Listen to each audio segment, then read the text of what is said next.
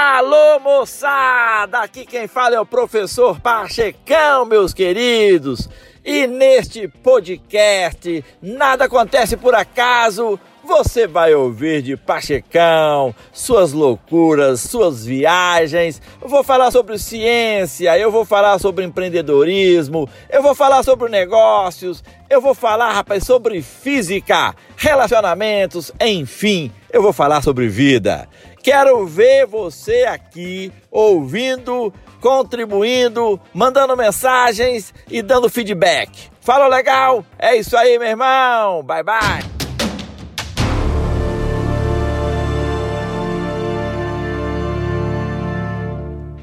Meus queridos, mais uma vez juntos aqui, nada acontece por acaso.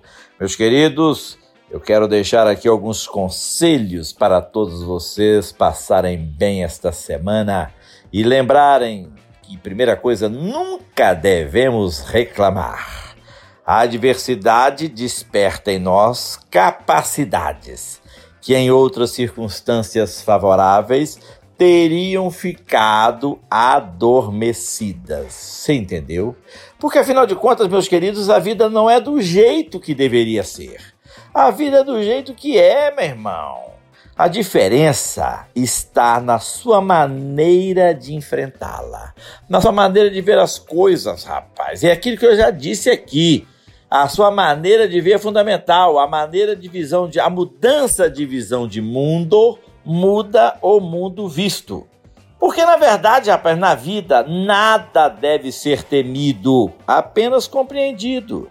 Jamais diga que você não pode, que não é capaz. Aquele que acredita em sua capacidade e deseja de verdade, colocando em seu sonho a alma e o coração, ele conseguirá. Você entendeu? Então é isso, irmãozinho. Todos nós podemos. Basta acreditar e fazer a sua parte. E outra coisa muito importante também: nunca desvalorize ninguém. Guarde cada pessoa perto do seu coração, porque um dia você pode acordar e perceber que você perdeu um diamante, enquanto você estava muito ocupado colecionando pedras. Compreende? Porque a única coisa impossível nesta terra é Deus pecar. O resto tudo pode acontecer, rapaz. Você entende? O negócio é mudar a visão de mundo. Se você, se você mudar a visão de mundo, muda o mundo visto.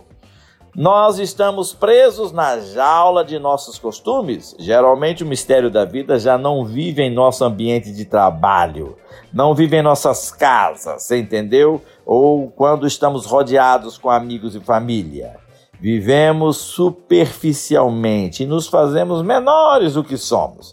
A gente planeja, constrói, conserta e se preocupa para que a vida funcione a gente providencia tudo e vai reprimindo nossa própria vida.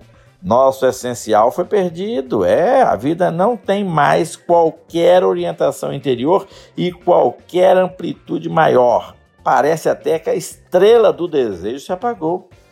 Valorize as pessoas, meu irmãozinho. Valorize as pessoas, porque cada pessoa que passa em nossa vida passa sozinha, mas não vai sozinha e nem nos deixará só porque leva um pouco de nós e deixa um pouco de si.